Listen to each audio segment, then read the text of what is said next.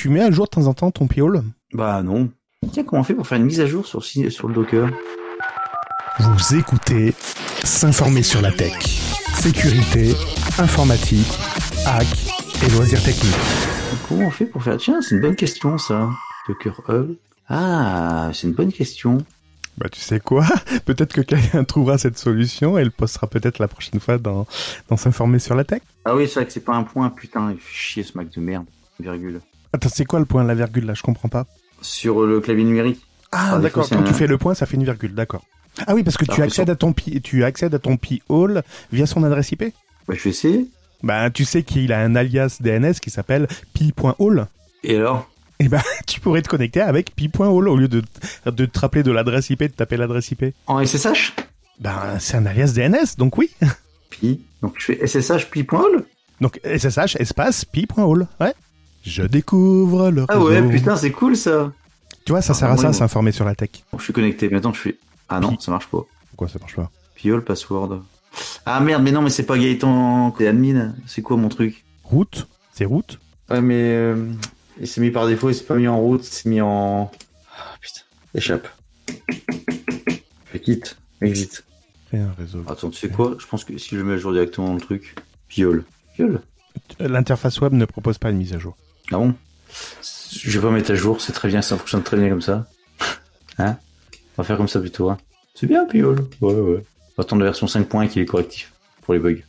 Si vous avez une idée pour aider Gaëtan, n'hésitez pas. N'ayant pas de Synologie, n'ayant pas de Mac, je sais pas comment l'aider. Mais en fait, la problématique va plus loin. C'est carrément la gestion de Docker. Et je ne maîtrise pas du tout Docker. Je ne sais pas comment ça fonctionne. Je ne sais pas sur quoi ça s'appuie. Et en fait, la problématique s'est posée pour d'autres solutions que Gaëtan gère avec Docker sur son Synology. Mais c'est vrai que sur Docker, je suis en train de penser, l'histoire de Docker, c'est bien, mais quand tu fais tes mises à jour de trucs, bah, en fait, il faut que tu aies une mise à jour Docker, et si tu fais une mise à jour, tes white lights et tout ça, enfin, sont, sont cramés, je comprends pas. Non, mais même pour, j'ai pas que, j'ai pas que ça, j'ai pas que Viol, j'ai Bitwarden, par exemple. À renseigner, à creuser, là. Hein. Parce qu'à un moment, il va falloir que tu mettes à jour. Ouais. c'est 4, ouais, quand même. Si je fais une mise à jour. Une application qui s'appelle Ouroboros, qui va vérifier sur un intervalle que vous définirez la présence d'une nouvelle version pour totalité. Donc, ça sauvegarderait tes documents? C'est un dérivé de V de Tech Watchtower qui n'est plus mis à jour depuis plus d'un an. Ah, le truc qui permet de mise à jour n'est plus mis à jour. Putain, mais sans déconner. Mais faisons un retour rapide sur les nouveautés qu'apporte P-Hall. Il existe de nombreux changements fondamentaux entre P-Hall 4 et 5. Bah oui, il y a la base de données qui... Enfin, il y a les fichiers qui deviennent des bases de données. Euh, donc il s'agit strictement d'une opération en sens unique, donc du moment où vous êtes passé en version 5, il sera impossible de revenir en arrière. Alors je regarde, donc la nouveauté, euh, donc c'est la configuration des groupes d'utilisateurs. Euh, je pense que ça permet de faire des blocages, des choses comme ça. J'ai pas encore testé cette partie-là. Là, je peux pas, pour l'instant c'est bloqué. Les scripts utilisateurs personnalisés qui reposent sur des fichiers tels que gravity.list, black.list ou euh, whitelist.txt devront être modifiés pour interagir avec la base de données. C'est vrai que cette histoire de gestion de groupe est assez perturbante, car il y a une association, il y a une relation entre votre whitelist et blacklist qui s'applique à toutes les connexions et à cette gestion de groupe. D'ailleurs, on gère des groupes, mais également des clients et des domaines associés à ces groupes et ces clients. Et en plus, dessus, on pourrait mettre encore des adlists. Mais on y reviendra dans un autre épisode. Autre précision, la base de données évoquée dans les évolutions est une base de données SQLite. Mais pareil, j'y reviendrai un peu plus tard là-dessus. Mais tout de suite, accueillons John, qui a quelques éléments de réponse à nous apporter concernant Docker. Gaëtan, ouvre les oreilles. Quoi de neuf Docker? Donc, c'est quoi Docker? C'est un conteneur.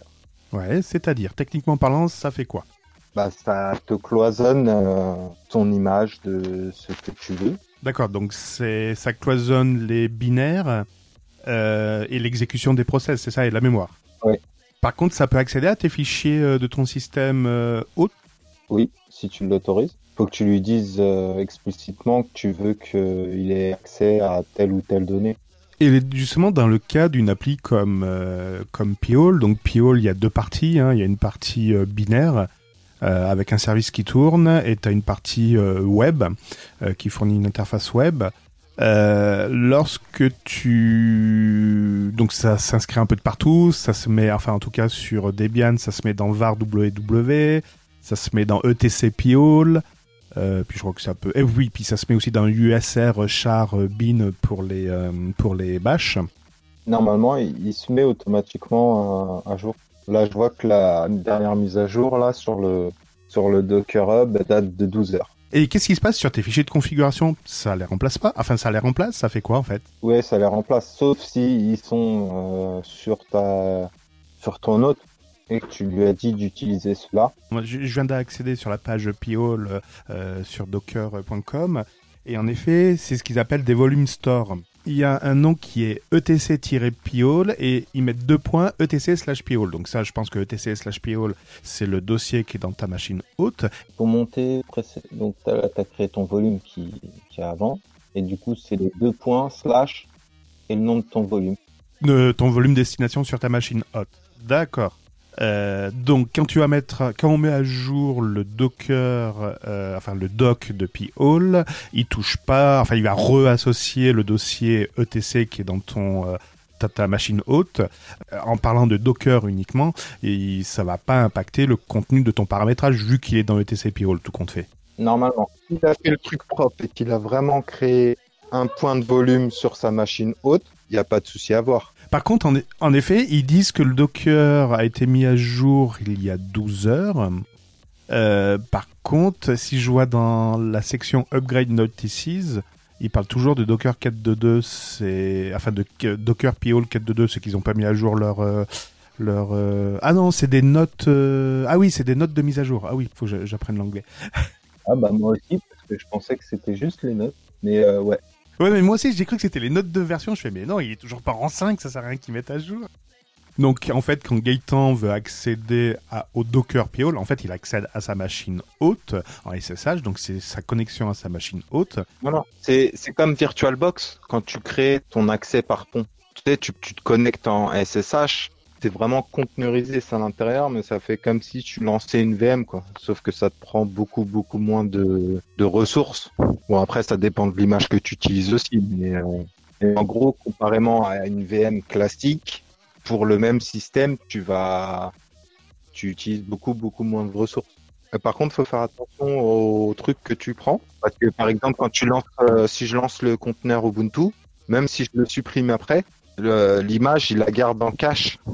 C'est ça, le doc n'est plus disponible pour pouvoir relancer la machine, mais par contre, il reste dans un espace de cache si tu disais, ben, je veux le réinstaller, entre guillemets.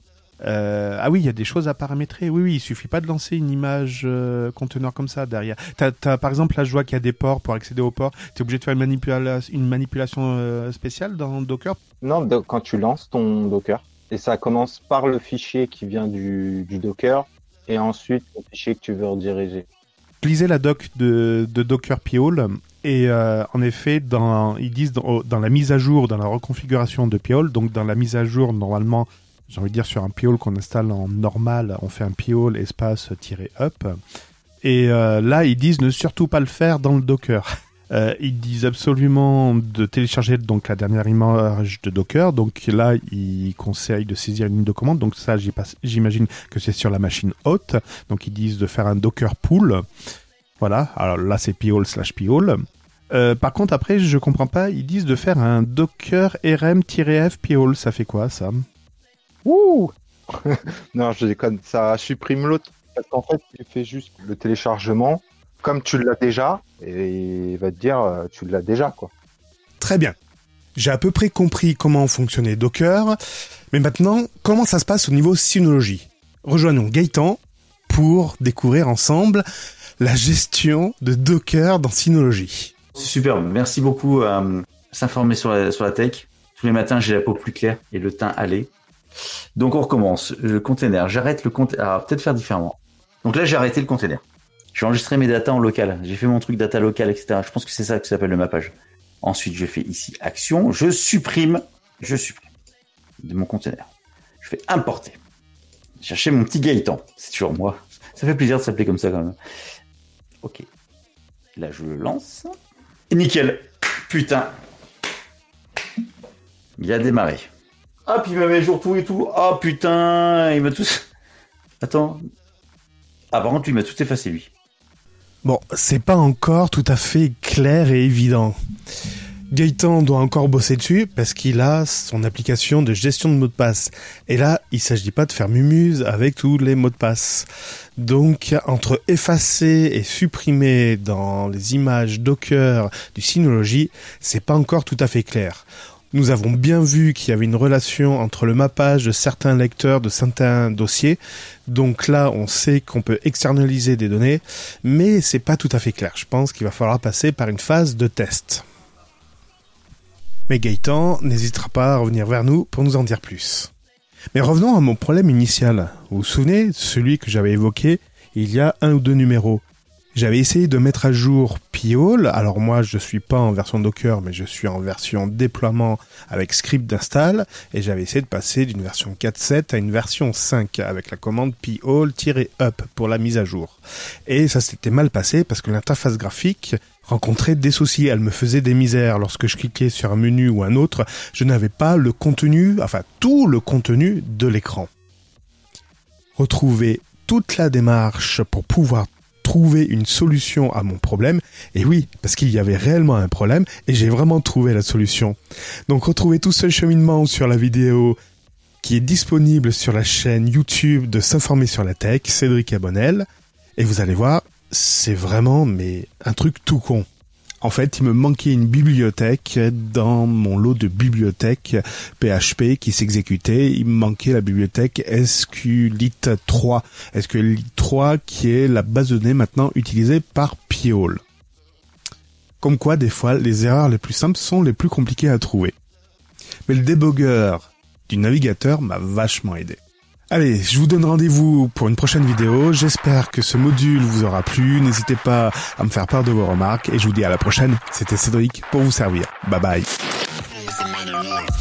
C'était s'informer sur la tech et les loisirs techniques. Réagissez à cet épisode et retrouvez plus d'informations sur celui-ci dans la description.